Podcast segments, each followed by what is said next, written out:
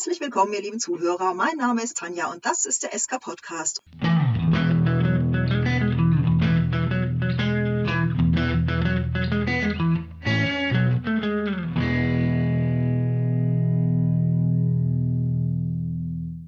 Hallo, das ist der Carsten. Mit mir im Studio sind der Martin, die Tanja und der Holger. Hallo, hier ist der Martin. Hallo, hier ist die Tanja. Ja, hallo, der Holger hier.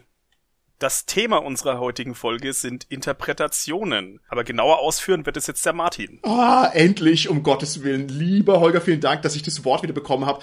Da kriege ich schon einen Stressanfall, wenn es hier nicht alles akkurat abläuft. Aber wir haben uns heute mal die Freiheit rausgenommen. Unser Intro, das sich jetzt seit fast 200 Folgen praktisch makellos unverändert durchzieht, einmal neu zu interpretieren. Vielen Dank an euch, die ihr mich da unterstützt habt. Tatsächlich ist es das heutige Thema. Wir wollen uns heute wagen in die dunklen Winkel im Zwischenraum zwischen Geist und Text, in die Abgründe von Macht und List, in das komplexe Zusammenspiel, das unser Hobby ausmacht, in das Gespinst der verschiedenen Staustufen des Rollenspiels. Wir wollen uns heute tatsächlich beschäftigen mit Interpretation. Ich habe wahnsinnig viel Bock auf diese Folge, auch wenn sie etwas verkopft ist. Aber das macht nichts. Unsere Zuhörerinnen und Zuhörer sind von der allerersten Güteklasse. Das heißt, die werden uns da mit Leichtigkeit und leichtfüßig überall hin folgen, wohin wir sie auf Händen tragen. Gut. Ihr Lieben, die ihr mit mir im virtuellen Studio sitzt, wie schon so oft. Die heutige Folge kontextualisiert sich ein bisschen in die allgemeine Kunstdebatte, die wir im SK Podcast schon öfters mal angestoßen haben. Wir haben ja schon öfters mal beleuchtet, wie das denn ist, Rollenspiel und Kunst. Wir haben auch schon drüber gesprochen, ob Rollenspiel vielleicht ein bisschen so eine selbstentfaltende Funktion hat. Wir haben gerade eben erst drüber gesprochen, über Übersetzungen. Und das alles verbindet sich letzten Endes in der Folge, die wir heute angreifen. Bin schon sehr gespannt, was wir da alles zutage fördern.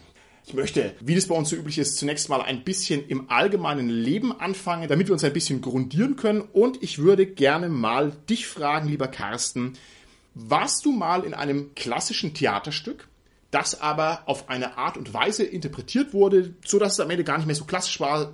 Üblich ist ja so eine moderne Interpretation. Ich kann tatsächlich jetzt kein Theaterstück erinnern, wo ich jetzt vor Ort war, aber im Fernsehen sieht man ja immer auch solche Interpretationen und da kann ich mich ja an mehrere erinnern, die sehr, sehr ja schrill schon waren von der modernen Interpretation, wie du es gesagt hast, also die sehr modern wiedergegeben worden sind. Und damit konnte ich tatsächlich eher wenig anfangen ich gehe hin und wieder mal ins Theater, wir haben so einen Krimi-Keller bei uns und gucke mir dann eher so kleinere Stücke an, also eher so Hobbytheater, die sehe ich sehr, sehr gerne. Aber diese klassischen Stoffe dann noch so modern interpretiert, das ist nicht so das Richtige für mich. Ach Carsten, da geht dir so viel verloren, das glaubst du aber. Wenn du mal Wagner-Interpretationen anschaust oder Verdi-Interpretationen, da bringt auch das Stadttheater Würzburg richtig geile Interpretationen. Ernsthaft, Götterdämmerung vor zwei Jahren, glaube ich, vor Corona-Zeit, hatten eine super geile Uminterpretation. Wir fanden das echt der Hammer. Also lohnt sich. Moderne Inszenierungen muss ja dann auch nicht moderne Optik sein, ist einfach dann nur eine Neuinterpretation. Also solche Sachen sind immer toll. Ja, aber ich bin sicher, Holger hat ja sicher auch schon Sachen erlebt, oder?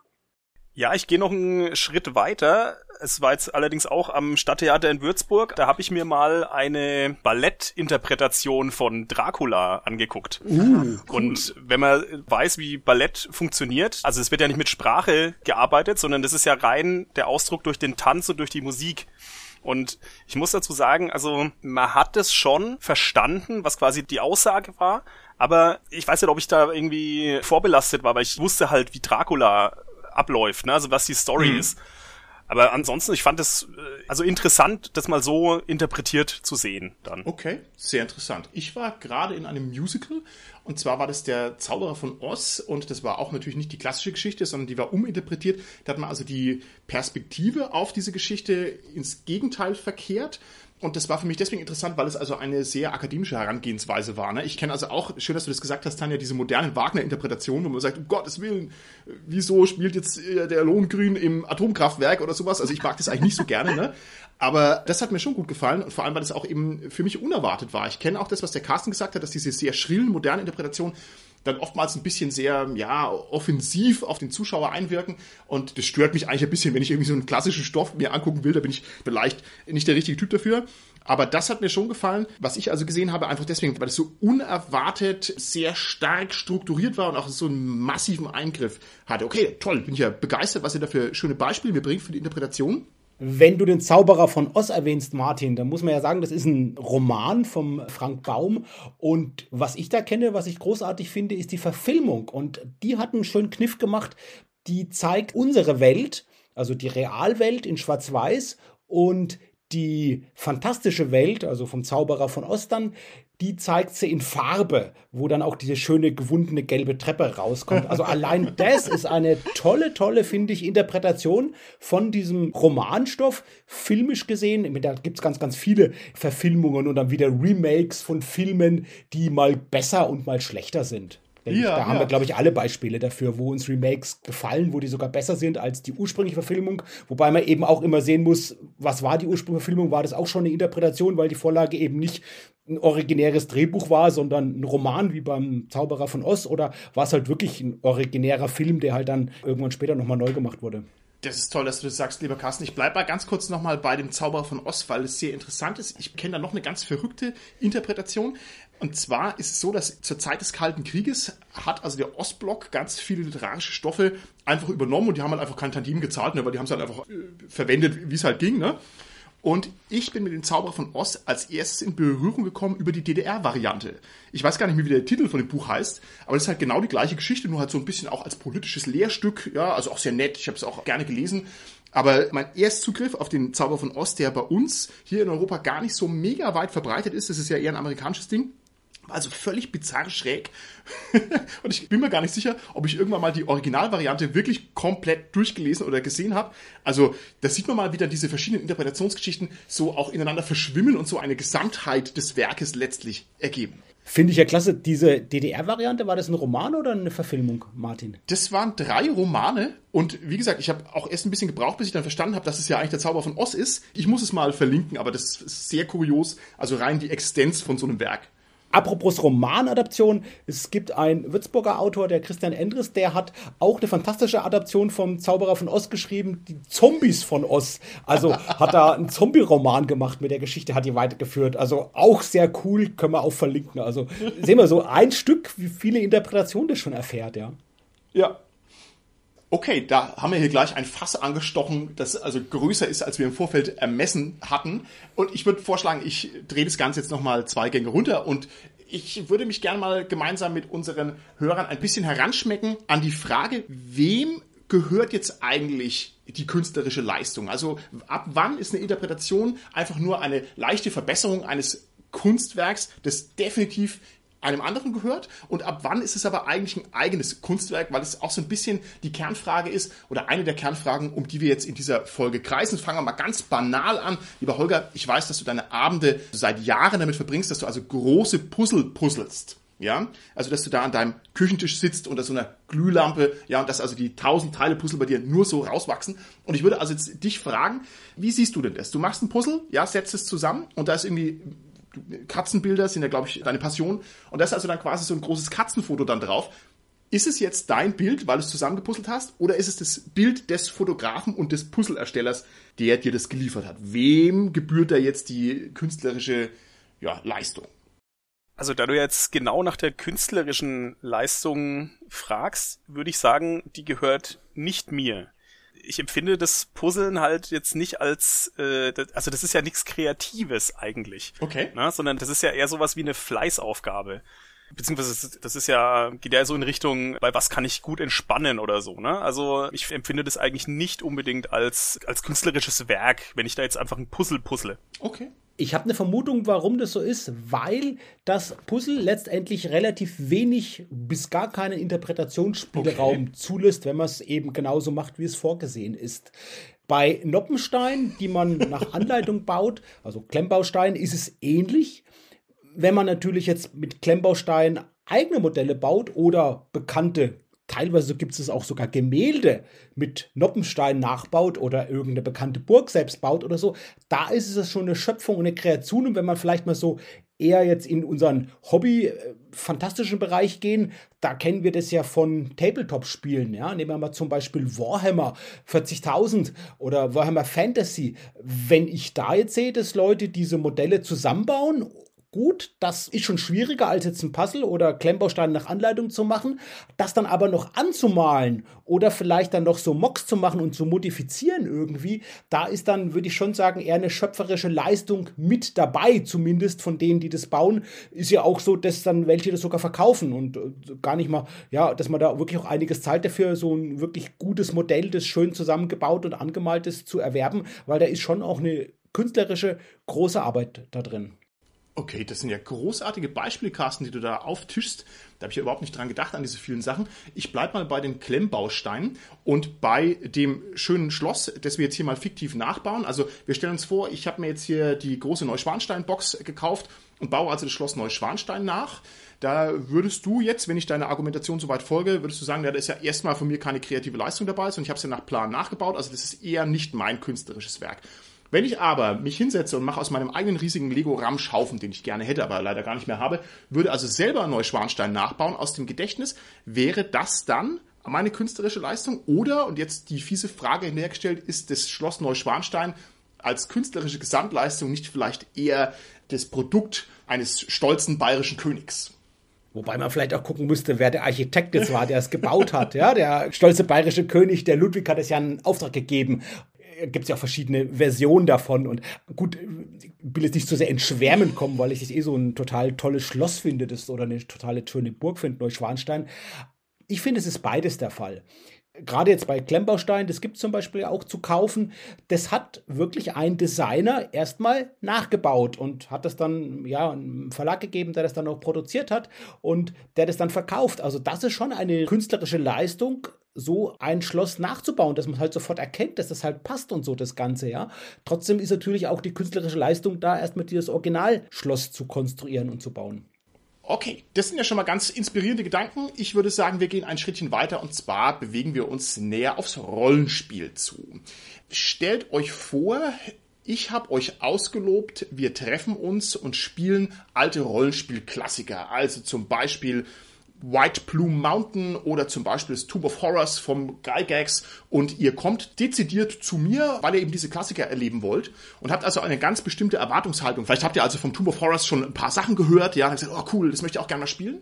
Und jetzt setzt ihr euch zu mir in die Runde rein und ich nehme mir da jetzt viel interpretativen Spielraum raus. Also ich würde zum Beispiel sagen, ah, diese Falle hier ist mir zu schwierig und das finde ich langweilig und finde ich blöd. Und ich würde also jetzt die Hälfte dieses Grabmals abändern.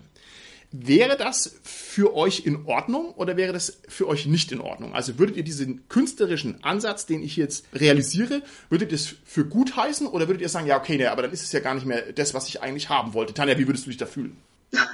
Also, wenn du ein gutes Abenteuer draus machst, dann bin ich für alles offen. Also im Grunde ist es mir doch vollkommen egal, ob du jetzt dich wirklich wortwörtlich an das Abenteuer hältst, also rein subjektiv. Okay im Prinzip würde ich das ja erstmal gar nicht mitkriegen, weil ich müsste das ja schon vorher kennen und dann hätte ich mir ja quasi selber den Spaß verdorben. also darum würde ich sagen, kann man durchaus machen. Vielleicht kommt ja was Besseres dabei raus. Und wenn man es dann bei jemand anders nochmal spielt, dann merkt man dann vielleicht so, oh, ja, das ist ja doch anders, aber vielleicht ist es ja dann trotzdem, also auch wenn es dann in der anderen Version nochmal gespielt wird, besser. Oder gleich gut oder, also, ne, dass man halt da auch nochmal die Abwechslung hat. Du würdest also danach einem Kumpel von dir erzählen, ey, wir haben Tomb of Horrors gespielt und wir haben den Goldfisch gerettet. Ja, wir haben es tatsächlich geschafft. Ja, und dann würde der sagen, was für ein Goldfisch. Ja, das wäre sehr schön. Weißt du, das ist ja gerade das Interessante bei solchen Abenteuern. Also ich meine, ich habe es auch schon erlebt, dass ich mehrmals dasselbe Abenteuer bei unterschiedlichen Spielleitern gespielt habe oder dass ich auch selber das Ding geleitet habe und es war immer komplett anders. Also es kamen vielleicht dieselben Szenen vor, es kamen vielleicht dieselbe Gegenstände auch vor, aber trotzdem war es immer komplett anders. Und das finde ich ist ja das, was Rollenspiel so klasse macht, ne? dass du halt vollkommen abhängig von den Leuten immer ein ganz neues Erlebnis hast, auch wenn du immer dasselbe spielst und immer die Prinzessin aus dem Magierturm rettest. Ne? Das ist immer was Neues. Also tatsächlich habe ich das schon öfters gemacht, dass ich, nachdem ich ein Kaufabenteuer gespielt habe, als Spieler danach dann das Kaufabenteuer dann lese und mich darauf freue, das zu lesen und dann wirklich zu schauen und zu vergleichen, was davon kam im Abenteuer vor, wie ist es gemacht worden, was sind auch die vertanen Chancen, die man vielleicht jetzt aus ja, Sicht der Figur nicht genommen hat? Und was hat jetzt auch die Person, die Spielleitung gemacht hat, wie hat die das interpretiert, was hat sie weggelassen, was hat sie dazu gedichtet. Was mir nicht gefällt, ist, wenn Dinge einfach, sag ich mal, unmotiviert weggelassen werden. Was aber eben schon sinnvoll ist, wenn das eben gut angepasst wird an die Gruppe, an die Figuren und vor allem an die Handlung. Ich finde aber, Tanja, du hast gerade die ganz entscheidende Frage gestellt. Warum ist es so, dass die Abenteuer, obwohl sie ja textlich erstmal von der Vorlage her die gleichen sind, wenn es die gleiche Version ist, doch so unterschiedlich sind. Wenn es verschiedene Spielleitungen leiten, dann ist es, glaube ich, noch ganz gut nachvollziehbar, dass die unterschiedlich sind. Aber selbst wenn man als Spielleiter das selbst immer wieder anbietet und dann doch sehr unterschiedlich wird, also das finde ich schon sehr interessant, dass das dann trotzdem ja manchmal ganz, ganz anders sein kann. Ich bin sehr erstaunt darüber, dass ihr das alles so schlucken würdet und würdet sagen, okay, alles klar, ja, wenn ich halt hier einen Goldfisch habe im Tomb of Horrors und der hat irgendwie zentrale Plotrelevanz, dann wäre das für euch okay. Also ich wäre da beleidigt. Carsten, wenn du mich einlädst, wir spielen Tomb of Horrors und ich freue mich drauf, dann würde ich erwarten, dass ich das eins zu eins vom Blatt serviert bekomme. Einfach, weil ich eben den Originalgenuss haben möchte. Ist das eine naive Erwartungshaltung, Carsten? Ich glaube, man erwarten das auch gar nicht mehr so, dass wir das eins zu eins vom Blatt serviert bekommen. Das kommt natürlich auf den Spielstil an, wie man so ein Abenteuer leitet. Wenn man eher jetzt so simulationistisch rangeht, dann würde man, glaube ich, eher diese Erwartung hegen. Aber wir hatten ja auch schon eine Folge über Vorlesetexte mal gemacht und da heißt es ja auch immer zum Vorlesen oder nacherzählen. Und in dem Moment, wo ich es nacherzähle, interpretiere ich und verändere ich den Text ja auch schon. Und genau das ist auch das, wenn Texte gut nacherzählt sind, sind die in der Regel viel besser, als sie sind, wenn sie nur vorgelesen werden. Also da fängt, denke ich, schon bereits die Interpretation an, wobei auch der nacherzählte Vorlesetext ja noch relativ nah am Original in der Regel dran ist und die Änderungen, die ja dann mit dem Goldfischglas da im Tomb of Horror auftreten, ja noch viel, viel größer sind, Martin. Aber ich glaube, man erwartet es vielleicht gar nicht explizit, aber man würde es merken, wenn das Abenteuer zu mechanisch abläuft, weil dann könnte ich auch ein Computerspiel machen, dann könnte ich vielleicht auch einen Roboter oder einen Computer haben, der das Abenteuer für mich leitet. Dann könnte ich auch ein Solo-Abenteuer spielen. Okay. Sehr interessant. Ja, ich überlege mir gerade, machen wir es mal ein bisschen größer. Wenn du jetzt sagen würdest, hey, ich biete die Filiason-Saga an. Bei dir weiß ich, es geht einmal um Aventurien. Und wenn du jetzt daraus was machen würdest, dass man, keine Ahnung, oben am Himmelsturm ein paar Adler findet und dann direkt zum Endpunkt käme, dann würde ich sagen, naja, das ist jetzt eine Interpretation, da würde ich mich schon okay. ein wenig veralbert fühlen. Aber solange irgendwie die Grundidee gewahrt bleibt, würde ich doch sagen, ist doch prima. Dann kann auch irgendwo ein Goldfischglas vorkommen, das eine tragende Rolle spielt, die nicht im Abenteuer vorgesehen ist. Und das ist absolut am Herz dieser Folge, dass du das mit der Grundidee gesagt hast, weil die große Frage, die sich jetzt anschließen muss, ist natürlich, was ist denn eigentlich die Grundidee? Das heißt, wenn ich also Tomb of Horrors präsentiere und das leite und möchte aber die Grundidee vom Tomb of Horrors auch präsentieren und in meiner Spielleitung drin haben, dann ist nämlich die Frage, habe ich den auch richtig verstanden? Das heißt, auch hier bin ich wieder im interpretativen Raum.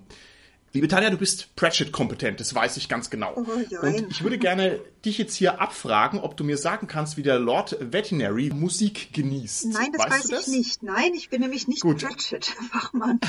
Aber ich kenne Leute, die Pratchett-Fachleute sind. Kann ich einen Telefonjoker ziehen? Ach, ich beantworte die Frage einfach selber der Einfachheit halber, aber wir tun so, als hättest du den Telefonjoker erfolgreich gezogen.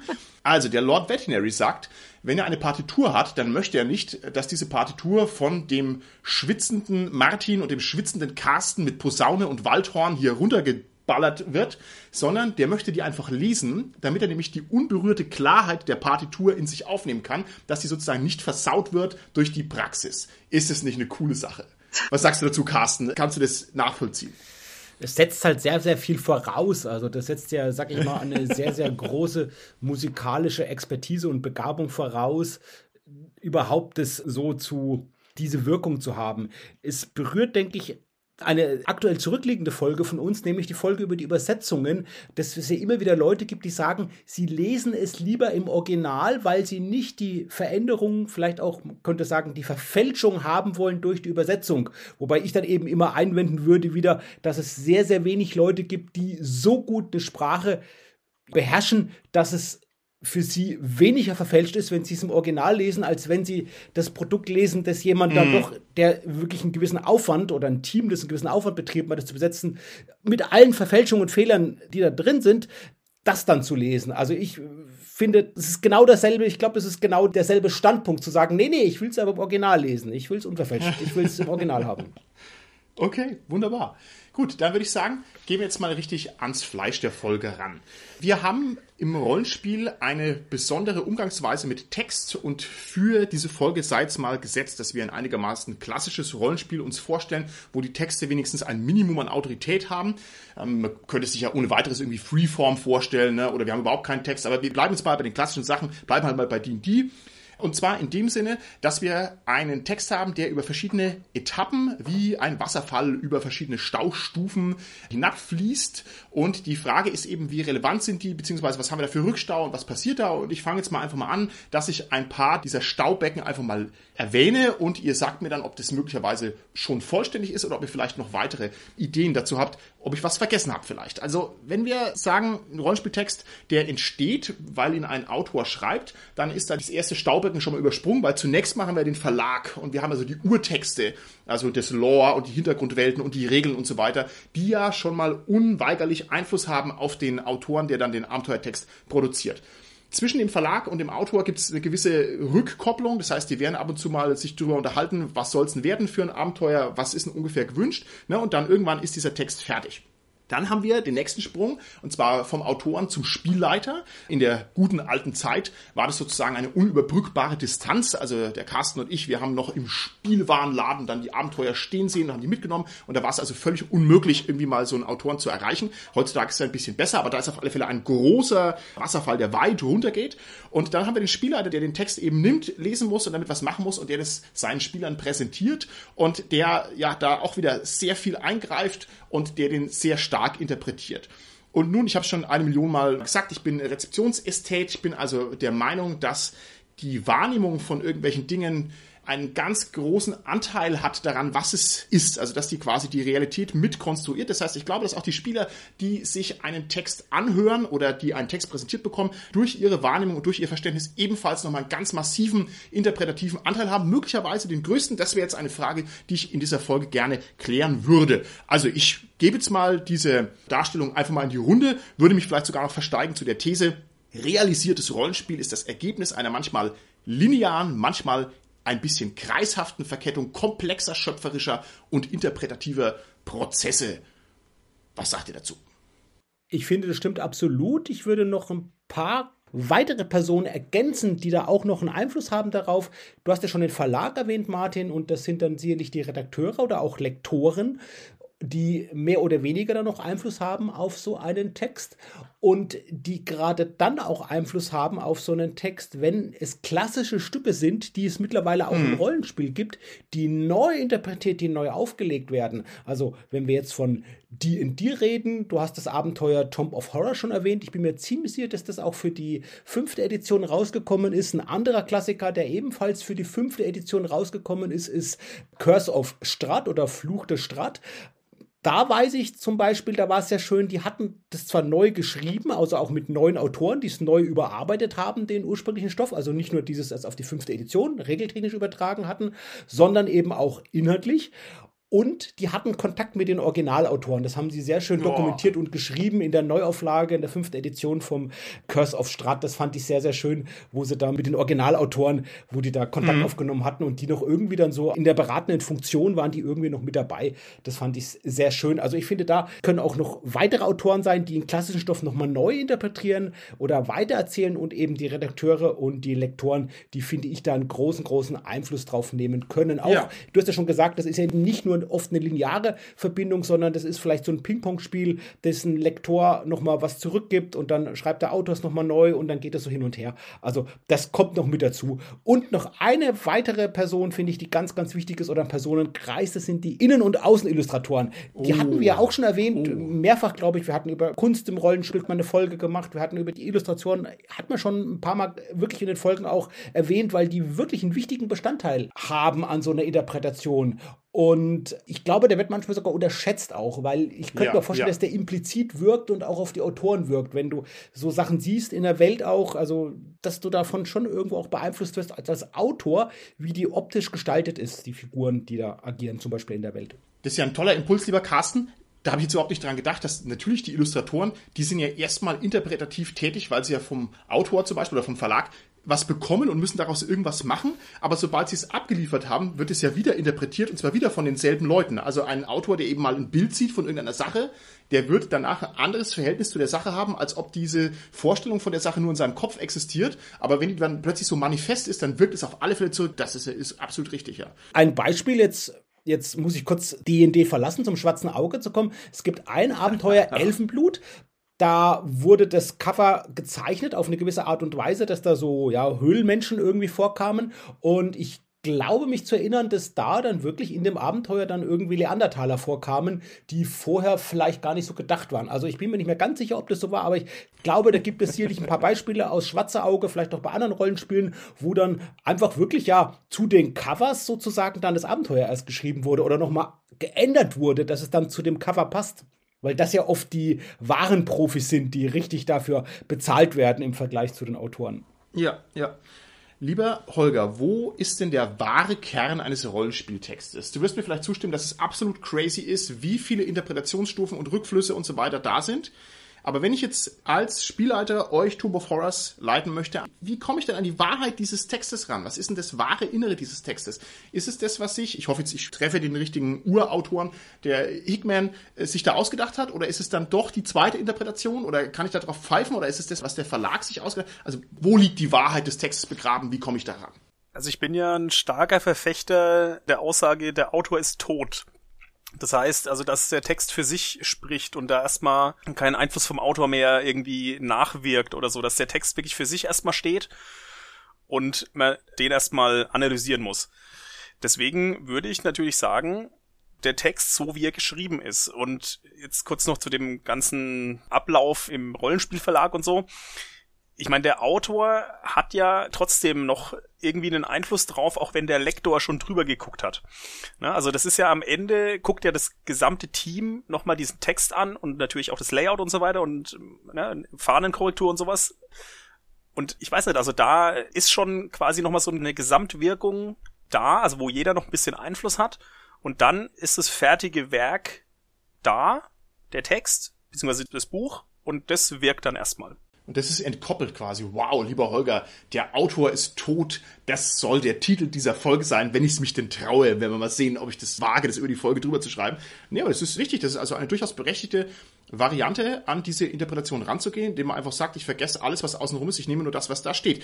Liebe Tanja, warum geht das denn in der Praxis tatsächlich so nicht? Also warum hat denn die Interpretation immer einen massiven Anteil an allem Rollenspiel-Business, das dann konkret stattfindet? Da bin ich jetzt nicht ganz sicher, was du meinst. Also ich meine, im Rollenspiel selber habe ich ja diesen Text in irgendeiner Form vorliegen. Ich würde jetzt auch nicht vertreten, dass der Autor tot ist, weil wenn ich den Text interpretiere, da ist ja auch wesentlich, in welchem Umfeld der Autor existiert hat. So müsste man ja auch Texte interpretieren.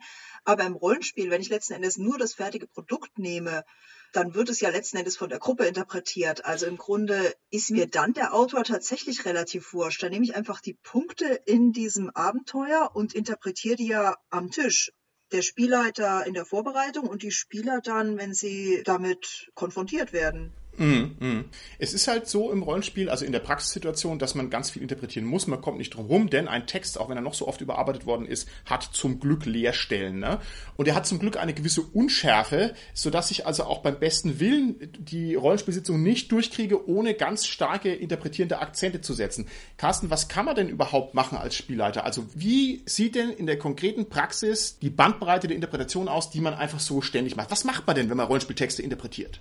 Natürlich geht es um die Präsentation in erster Linie, wie ich das dann am Spieltisch präsentiere, also auch mit Handouts. Das ist genau das, wo ich auch jetzt das nutze, was eben an künstlerischem Material bereits auch vielleicht da ist, an Zeichnungen, an Plänen in einem Abenteuer, aber eben auch vielleicht selbst, was ich mir noch suche im Netz dazu. Ich bin jetzt zum Beispiel jemand, wenn ich leite, ich nehme ganz gerne Props noch dazu, die ich mir ausdenke und überlege, wie sie passen und dann noch eben dreidimensionale Gegenstände mit ins Spiel reinbringe. Dann, wir haben auch eine Musik gemacht schon über Musik im Rollenspiel. Manche Abenteuer machen das auch, eher wenige, die Musiktipps geben dazu, also dass man auch Musik dazu nimmt. Also das würde ich erstmal sagen, ist ein großer Bereich der Interpretation, diese Ausgestaltung am Spieltisch, die Präsentation, letztendlich so ein bisschen das Metagame, sag ich mal, des Rollenspiels, hm. wie ich so ein Abenteuer vorbereite, damit ich es dann eben auch schön der Gruppe präsentieren kann. Okay, sehr interessant. Wobei ich mir da die Frage stellen würde, das Ganze drumherum, ist das wirklich noch die Interpretation des Textes oder ist das nicht einfach nur die äußere Ausgestaltung? Weil die Interpretation des Textes ist ja eigentlich wirklich nur das pure reine Abenteuer. Mhm. Oder sehe ich das falsch? Ich würde mich da fast ein bisschen auf die Seite von der Tanja schlagen, aber jetzt nicht konfrontativ, sondern eher in dem Sinn, dass ich da auch als erstes dran gedacht hätte, dass also die Ausgestaltung des Abenteuers die Hauptinterpretation ist. Also zum Beispiel, um es mal ganz banal zu sagen, wo tue ich denn meine narrativen Schwerpunkte draufsetzen? Welcher NSC kriegt mehr Screentime? Wo raffe oder strecke oder dehne oder stauche ich den Abenteuer-Content? Also das wäre jetzt meine erste Herangehensweise gewesen. Da finde ich es ja besonders spannend, Carsten, dass du das jetzt anders dir überlegt hast. Also dass mehr so diese Kranzshow um den Abenteuertext herum, dass das eine Interpretation darstellt. Da hast du sicherlich auch recht. Und eben weil, und da haben wir auch schon drüber gesprochen, Rollentexte halt nicht so wie ein Romantext einfach nur sind. Es geht ja genau darum, da eine Geschichte lebendig werden zu lassen, zu präsentieren am Spieltisch. Und auch wenn es jetzt nicht immer an allen Rollenspielabenteuern so drin ist, geht es genau darum. Also ansatzweise steckt es schon oft drin, dass Tipps gegeben werden, wie so ein Abenteuer interpretiert wird. Die werden natürlich vor allem in solchen Abenteuern für Anfänger als Spielleitung. Da gibt es dann immer sehr, sehr viele Tipps. Aber zum Beispiel, ja, macht es auch, dass man auch Tipps gibt in einem Abenteuer, welche Props man zum Beispiel einsetzt. Ja, also das gehört genau auch zu einem Abenteuer dazu. Das ist genau das, was ich auch in einem Abenteuer finde, innerhalb des Textes über den normalen Plot hinaus. Okay, sehr spannend. Ich denke, eine spannende Frage in dem Zusammenhang ist die Frage nach der Macht. Weil das meistens sehr erhellend ist, wenn man sich anguckt, wer ist eigentlich am Drücker. Wenn wir uns vereinfacht ein Rollenspiel-Flussdiagramm vorstellen mit den Elementen Verlag und verlagliche Urtexte, dann Autor mit dem konkreten Text, dann der Spielleiter und dann die Spieler. Ich würde gerne von euch wissen, wer hat denn da eigentlich am meisten Einflussmöglichkeit? Lieber Holger. Du meinst jetzt in der konkreten Spielsituation? Wer hat am meisten interpretative Einflussmöglichkeit? Das heißt, wer ist am mächtigsten in dieser Kette? Naja, wie gesagt, also ich gehe jetzt mal von der normalen Spielsituation am Tisch aus dann sind es natürlich der Spielleiter als erstes und die Spieler als zweites. Der Rest kann ja nicht mehr aktiv interpretieren. Ne? Also der Autor kann ja jetzt dann aktiv nicht mehr mitwirken. Das Buch ist halt geschrieben und steht so da. Und der Spielleiter interpretiert es als erstes und der Spieler reagiert dann darauf, indem er weiter interpretiert. Okay. Ist das Ganze nicht eine komplexe Verkettung mit Rückkopplungen? Also ist nicht zum Beispiel der Spielleiter eigentlich in der Pflicht, seiner Spielrunde etwas zu präsentieren, was denen gefällt? Ja, also ich meine, klar kann man immer einmal irgendeinen Quatsch machen, ne? aber so auf lange Sicht, glaube ich, muss ein Spieler da schon was bringen, was auch ankommt. Und ist er da nicht eigentlich dann schon in der sekundären Position? Dann ist er nämlich gar nicht mehr so mächtig. Und die Frage eins weitergedacht, das geht auch noch eine Staustufe höher. Also muss nicht auch letztlich ein Autor was bieten, was den Spielleitern gefällt, weil sonst kaufen sie es halt einfach nicht. Also ich möchte es noch ein bisschen komplizierter machen, weil ich finde, es ist ein komplexes Verhältnis. Carsten, wie siehst du das? Wo liegt da die Hauptmacht? Oder gibt es das überhaupt? Das sind gewisse Constraints, die schon auf die Spielleitung wirken, ganz klar. Und das sind, wie du gesagt hast, Martin, was die Personen am Tisch, was die mögen, ja, dass ich da auch schon das Abenteuer natürlich schon auswähle. Da fängt es ja schon an, wahrscheinlich erstmal, welches mhm. Abenteuer spiele ich überhaupt mit denen, ja. was denen gefallen wird. Und dann ist es auch immer ja die inhaltliche Adaption zu schauen, dass das dann auch für diese Gruppe passt. Das ist auch in den Abenteuern in der Regel immer drin, manchmal auch sehr, sehr ausufernd schon beschrieben, wie man eine bestimmte Gruppe in das Abenteuer reinbringen kann. Aber das ist wirklich auch immer was, was auch der Interpretation und der Kreativität der Spielleitung irgendwo schon überlassen bleibt, das Abenteuer so zu machen und so abzuändern, dass es sehr schön für diese individuelle Figurengruppe, für diese Konstellation, dass es für die sehr gut passt. Also da denke ich, ist immer schon eine große Arbeit und ja Kreativitätsleistung notwendig, das dann runterzubrechen und dafür passend zu machen und da auch wirklich inhaltliche Änderungen am Plot gegebenenfalls vorzunehmen, dass es eben passt. Damit verbunden kann natürlich auch die Zeit sein, in der das Abenteuer spielt. Gerade, habe vorhin schon Schwarze Auge erwähnt, wo es einen starken Metaplot gibt, wo es auch so eine vorgeschriebene Zeit gibt. Da ist ja auch immer die Frage, zu welcher Zeit spielt das Abenteuer in dieser Welt und in welcher Zeit spielen wir denn eigentlich? Also auch zu schauen, dass man vielleicht dann wieder da passend macht für die Zeit, in der die Gruppe momentan spielt. Und du hast am Anfang schon gesagt, Martin, die Regeln bei allen großen ja, Rollenspielsystemen, Schwarze Auge, Dungeons Dragons, Cthulhu, Shadowrun, gibt es, glaube ich, fast bei allen fünf Regeleditionen mittlerweile. Und die Abenteuer sind nicht immer nur in der Regeledition geschrieben, indem man es aber gerade vielleicht spielt yeah, mit seiner yeah. Gruppe. Insofern ist das nochmal eine technische Übertragungsleistung, die auch gebracht werden muss von der Spielleitung. und dir vor allem auch einen interpretativen Spielraum wieder aufmacht, ne? Weil man sich nämlich fragen muss, ja, wie viele Lebenspunkte hat denn die Kreatur jetzt in der neuen Edition, ne? Das ist ja auch nicht festgelegt, oder vor allem, wenn es nicht festgelegt ist, dann muss man sich da auch Gedanken dazu machen. Liebe Tanja, in der Kette Verlag, Autor, Spielleiter und Spieler, wer leistet denn da den größten schöpferischen Beitrag? Wer ist da der große Künstler? Kann man so ja eigentlich gar nicht sagen, weil du ja unterschiedliche Aspekte eigentlich dabei hast, was interpretiert wird. Also ich meine, vom Verlag her werden ja sozusagen die Regeln vorgegeben, wenn ich mir das jetzt mal ganz naiv vorstelle. Der Verlag ja, ja. gibt raus, das sind jetzt die Regeln und das ist sozusagen das, was die, die Rollenspiel Basic mal, ne? rausbringt. Ne? Ja. Genau, ja. Dann kommt jetzt natürlich der schöpferische Aspekt, wie gehe ich mit den Regeln um, wenn jetzt ein Autor ein entsprechendes Abenteuer dazu schreibt. Puh, ich weiß nicht. Ich meine, die Interpretation der Regeln, denke ich, ist jetzt nicht so richtig frei. Bei ihm kommt ja eher der ganze Schöpfungsgedanke des Abenteuers dazu.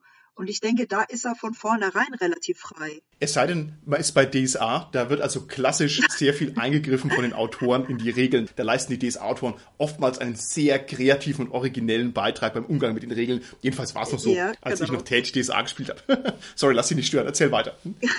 genau, oder auch bei Personen. Also wenn du jetzt zum Beispiel irgendeine prominente Person, wenn du jetzt eben Prinz Prin hast, da hast du doch gewisse Vorgaben. Also da bist du, glaube ich, dann nicht so richtig frei. In anderen Systemen ist es wahrscheinlich um einiges einfacher, da, sagen wir, die eigene Kreativität und die eigene Schöpfungshöhe damit reinzubringen.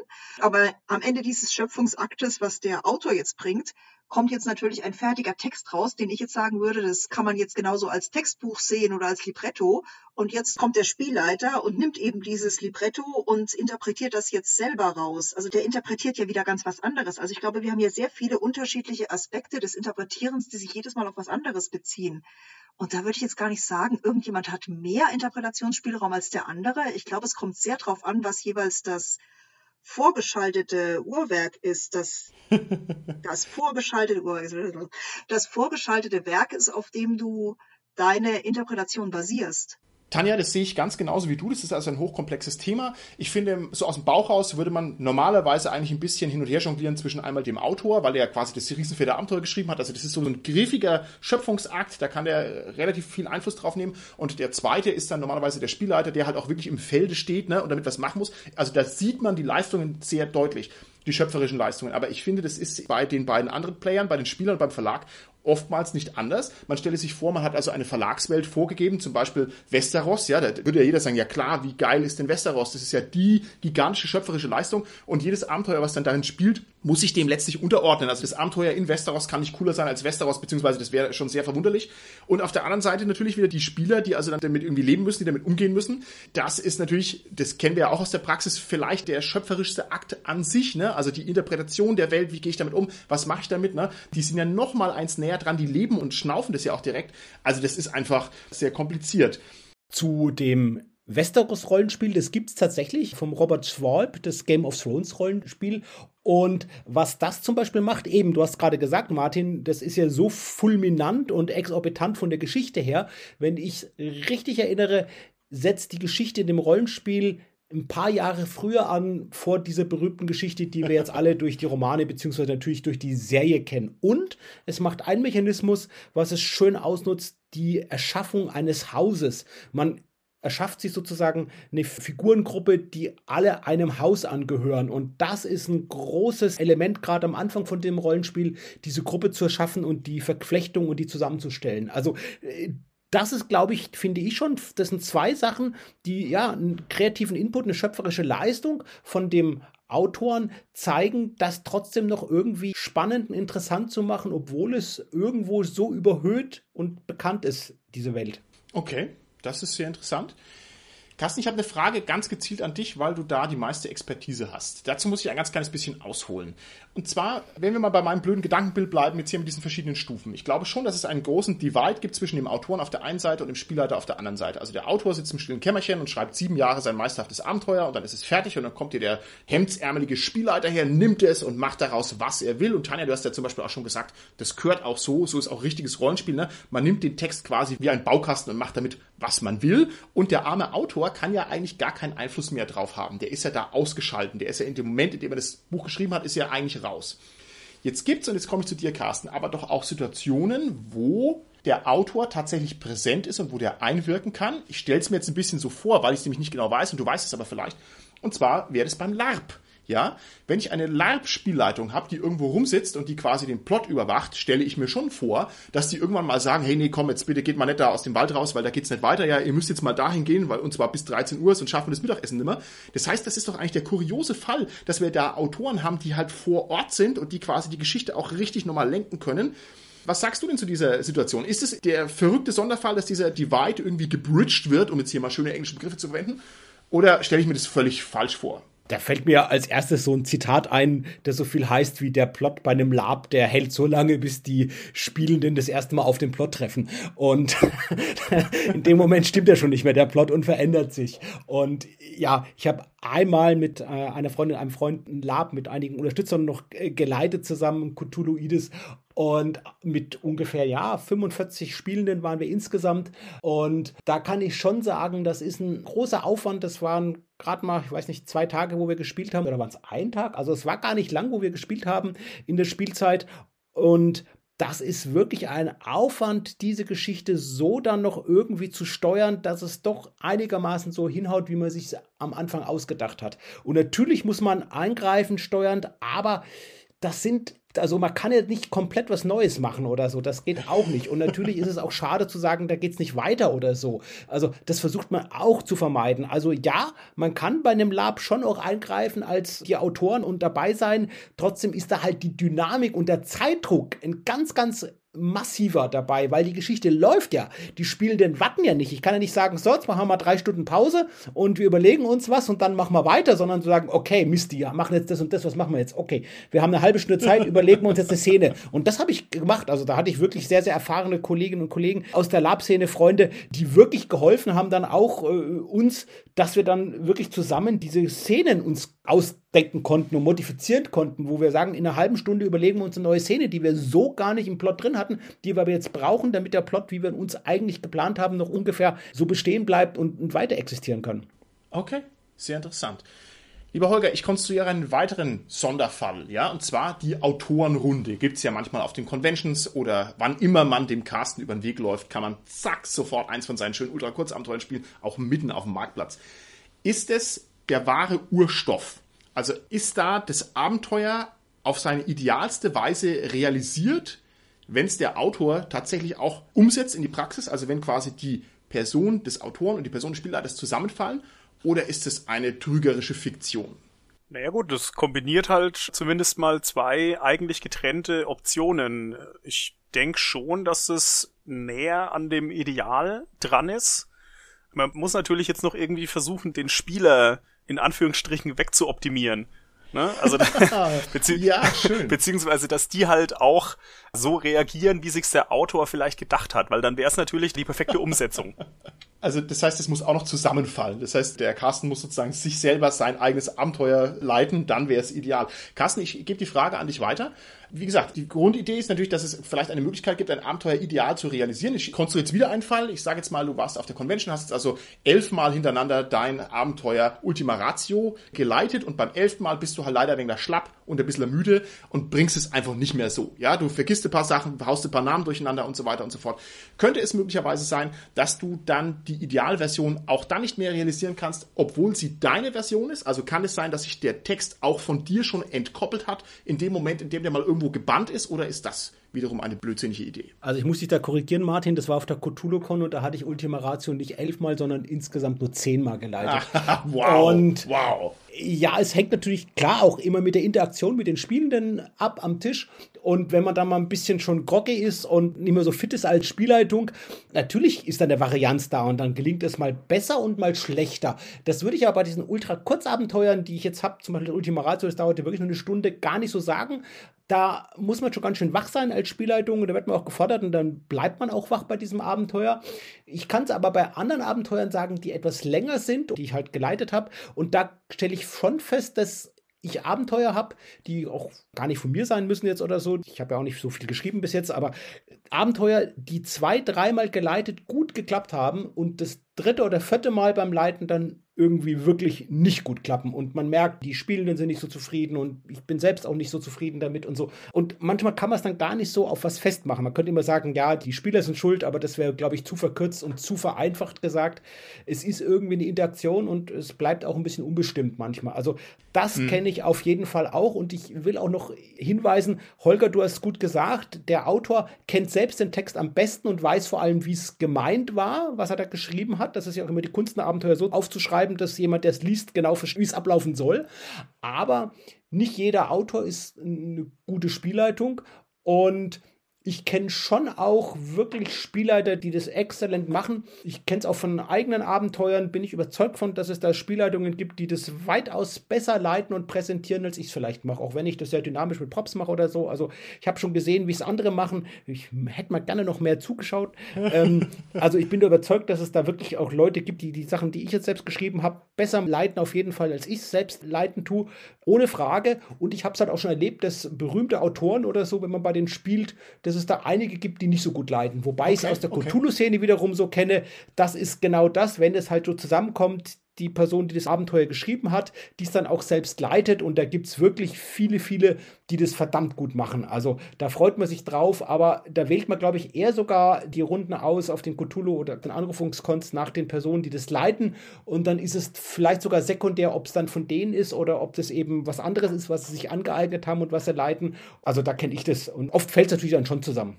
Ich würde sogar sagen, dass es teilweise wahrscheinlich ein bisschen schwierig ist, wenn du bei dem Autor leitest. Also ich meine, Carsten, du machst das super, also insofern da kein Problem. Aber ich meine, du bist ja auch ein bisschen betriebsblind sozusagen. Wenn du das Ding geschrieben hast, ist ja wie wenn du Software schreibst. Du würdest die Fehler niemals alle finden. Ne? Da muss ein zweiter drauf gucken. Und genauso ist es ja eigentlich auch für dich beim Abenteuer. Wenn du so ein Abenteuer schreibst, du denkst eben, die werden das und das und das so wahrscheinlich machen und garantiert gehen die woanders hin. Und ich denke, als Autor bist du dann wahrscheinlich doch ein bisschen mehr mit Scheuklappen unterwegs, als wenn du als anderer Spielleiter das Ganze anschaust und sagst wow, ich kenne doch meine Leute, ich weiß genau, die werden an der Stelle nicht dahin gehen, die werden natürlich das und das machen. Also ich denke, da kann es sogar eher störend sein, wenn du den direkten Autor hast, weil der halt nur diese eine Sicht hat. Und da ist eben diese Interpretation durch einen weiteren Gold wert, finde ich. Und da gibt es noch eine Besonderheit, die wir noch ein bisschen vielleicht ans Tageslicht heben können. Also mir fällt zum Beispiel auf, bei Abenteuern, die ich, sagen wir mal, vor zehn Jahren geschrieben habe, dass ich mich natürlich an die Abenteuer überhaupt nicht mehr richtig erinnere. Das heißt, obwohl es also mein eigener Text ist, hat also der Text eine Distanz zu mir entwickelt, ja, dass ich mir meinen eigenen Text erstmal erschließen muss. Und das stellt natürlich dann schon die Frage nach dem wahren Urstoff, also nach dem wahren Textkern, dem interpretativen, hundertprozentigen Volltreffer nochmal in den Raum. Also ob das denn überhaupt möglich ist und wo das denn ist. Es könnte nämlich auch tatsächlich sein, dass wir hier noch irgendeine weitere Existenzform von Rollenspieltexten haben, und zwar so eine Art flüchtige, die also nur so in der Aufmerksamkeit existiert. Also vielleicht ist das wahre, ideal interpretierte Abenteuer einfach eine situative Sache, die also nur im Moment existieren kann, die aber gar keine Dauer hat, gar keine dauerhafte Komponente. Ich weiß es nicht. Martin, ich habe eine Abhilfe ja. zu dem Problem, das du gerade aufgezeigt hast. Ganz einfach, man liest die Texte so vor, wie sie im Abenteuer stehen.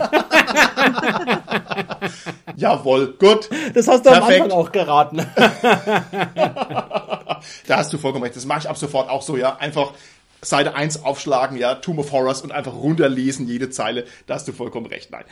Ich möchte ganz kurz noch eine Sache ja. erwidern auf dich, Tanja. Und zwar, du hast vollkommen recht mit dieser Betriebsblindheit der Autoren. Das liegt ja daran, dass die meisten Rollenspielabenteuer, die publiziert sind, wahrscheinlich sogar niemals spielgetestet wurden, weil die oft dann konzeptuell passend thematisch zu irgendwas geschrieben werden und dann ein Zeitdruck herrscht und das ist oftmals sogar gar nicht mal die Zeit ist, es überhaupt einmal oder zweimal Spiel zu testen. Geschweige denn, und das wäre sogar der wichtigere Test hinsichtlich der Interpretation, dass eine andere Person das Abenteuer liest und diese Person dann das Abenteuer leitet. Das wäre eigentlich der entscheidende Test für so ein Abenteuer Abenteuer, aber ich glaube, dazu kommt in den seltensten Fällen bei publizierten Abenteuern. Ja, das merkt man leider häufiger, ne, dass man eben genau dieses sagt, naja, vielleicht sollte er mal überlegen, dass die Spieler vielleicht auch mal überlegen, dahin zu gehen. Ne? Also das hast du ganz recht, das ist eine Sache, die einem dann doch öfters mal auffällt und das finde ich extremst schade. Ne? Ja, im LARP vom Carsten, der kann dann die Spieler tasern, wenn sie dann abbiegen und es äh, funktioniert nicht. Da ist die Möglichkeit, wo man richtig fest eingreift. Ich habe noch zwei Beispiele für wirklich gelungene Interpretationen. Das eine ist ein DSA-Abenteuer, das eigentlich als Solo-Abenteuer geschrieben ist. Und es gibt bei diesen Solo-Abenteuern manchmal im Anhang ein paar Seiten, wo nochmal dann auch im Text sogar drinsteht, wie man es dann als Gruppenabenteuer leiten könnte. Ich glaube aber ohne Gewehr, dass es bei diesem Abenteuer gar nicht drinsteht. Das Abenteuer heißt Ewig ist nur Satinav, das spielt im lieblichen Feld. So ein gutes Sehr Abenteuer. zentral ist da so ein Heckenlabyrinth, genau. Tolles, tolles Abenteuer, tolles Cover von äh, Oh ja. Thomas Thiemeyer. Oh ja. Und dieses Abenteuer, geschrieben hat es die Heike Kamaris übrigens, haben wir auf einer Con als Gruppenabenteuer präsentiert bekommen von der Spielleitung. Und das war super. Und ich muss da sagen, ich bin da wirklich erstaunt, wie flüssig das auch lief. Also ist ja eigentlich ein Solo-Abenteuer, dass der Spielleiter so schnell alle Beschreibungen und alles irgendwie vorrätig hatte. Also was der für einen Vorbereitungsaufwand betrieben hat, das so schlüssig und stimmig uns als Gruppenabenteuer zu interpretieren. Hätte ich nicht gewusst, dass es bereits ein Solo-Abenteuer ist, das ich nicht gekannt habe, aber vom Titel her wusste und so, dass das DSA eben Solo-Abenteuer ist, hätte ich gar nicht gemerkt, dass die Vorlage eigentlich da ein, ein Solo-Abenteuer ist. Also das fand ich eine tolle Interpretation, die, wie gesagt, manchmal schon nahegelegt wird, aber ich finde, da ist eine große Eigenleistung auch von einem Spielleiter dabei gewesen. Und eine andere Sache kenne ich aus der Anrufungskon. Ich habe es, glaube ich, auch schon mal erwähnt in einer der Folgen hier im SK-Podcast. Da gibt es ein Abenteuer, das heißt Sturm auf Innsmouth. Und da geht es darum, dass von der Polizei und von der Armee in Amerika da in den 20ern ein Sturm auf diesen Küstenort Innsmouth dann generalstabsmäßig durchgeführt wird. Und das Abenteuer ist so geschrieben, dass es sechs Einsatzgruppen gibt und man immer von einer zur anderen Einsatzgruppe springt und das sozusagen dreimal macht. Also es gibt 18 verschiedene Abschnitte, die sozusagen immer gespielt werden, weil jede der sechs Gruppen kommt dreimal dran, aber immer wieder versetzt zueinander. Und die Idee in diesem Abenteuer ist, dass man das mit einer Gruppe spielt und sogenannte Chargen hat, dass immer nur der Hauptheld oder die Hauptfigur in einer der Gruppen ist und die anderen immer durch solche Chargen dann dargestellt werden, dass man also mit der einen Gruppe spielen kann. Das ist so die Idee dieses Abenteuer, wie es auch geschrieben ist und konzipiert ist. Und ein Freund aus der Cthulhu-Szene, der Dominik, der hat wirklich, finde ich, die fantastische Idee gehabt, was sehr, sehr naheliegend ist, dieses Abenteuer, was ja eigentlich auch parallel stattfindet, diese sechs Einsatzgruppen, als multiparalleles Abenteuer zu leiten. Also wir haben das wirklich, da durfte ich auch mitmachen als einer, die die Spielleitung gemacht haben und durfte eine dieser äh, sechs Gruppen als Spielleitung machen und wir hatten wirklich auch mit Funkgeräten und noch ein paar weiteren, ich glaube insgesamt zehn Leute, die das so organisiert haben, alles und so und haben das wirklich mit so einer Einsatzbesprechung und ein Debriefing am Ende noch gemacht und so und haben das dann wirklich parallel gespielt und auch so interaktiv geschaut, eben je nachdem, was die einen für Erfolge oder Misserfolge haben, wirkt sich auf die anderen aus. Und das war ein tolles Erlebnis, da mitmachen zu dürfen. Und ich glaube auch, dass das für die, die teilgenommen haben, für die Spielenden, dass das wirklich Spaß gemacht hat und toll war. Wir haben so ein paar Lab-Elemente auch reingebracht. Also, das fand ich auch eine schöne Idee. Also ein Abenteuer, das eigentlich nur als, ja, ein Abenteuer für eine Gruppe gedacht ist, als multiparalleles Abenteuer zu spielen. Ich habe es auch mal gehört, dass das mit dem Abenteuer Goldene Blüten auf schwarzem Grund, wo es um den Kurkum geht, ein DS-Abenteuer, wo von den schwarzen Horden angegriffen wird, dass da ein Spielleiter das so gemacht hat, dass der das mit zwei Gruppen gespielt hat, dass es da die Heldengruppe und die Anti-Heldengruppe gab, die diese schwarze Armee angeführt haben. Fand ich auch sehr, sehr witzig und eine schöne Idee zu wissen, das ist wirklich eine andere Gruppe, die da gegen uns spielt und nicht alles NSCs vom Spielleiter. Okay, das waren jetzt nochmal ein paar Beispiele für gelungene Interpretationen. Ich glaube, es ist uns jetzt im Rahmen der Folge doch durchaus gelungen, dieses Thema wenigstens ein bisschen abzuzirkeln, auch wenn man es natürlich nicht gut lösen kann. Ich nehme mir das jetzt mal raus, als allerletzten Gedanken die Frage, die eingangs gestellt worden ist, mal rauszustellen an unsere Hörerinnen und Hörer draußen an den Empfangsgeräten, weil mich das nämlich wirklich sehr interessieren würde. Und zwar lautet die Frage, hat man als Spieler ein Recht auf eine Interpretation? Kann ich sagen, ich, ich, ich laufe auf zum Rollenspielabend und ich habe das Recht, dass dies und das und jenes bei der Interpretation berücksichtigt wird? Und ich würde gerne wissen, wo beginnt dieses Recht vielleicht, wo hört es auf? Oder ist das eine närrischer Irrtum, sich so ein Recht auszumalen? Okay, und damit würde ich sagen, beenden wir diese Folge für heute. Bis zum nächsten Mal. Tschüssi. Tschüss.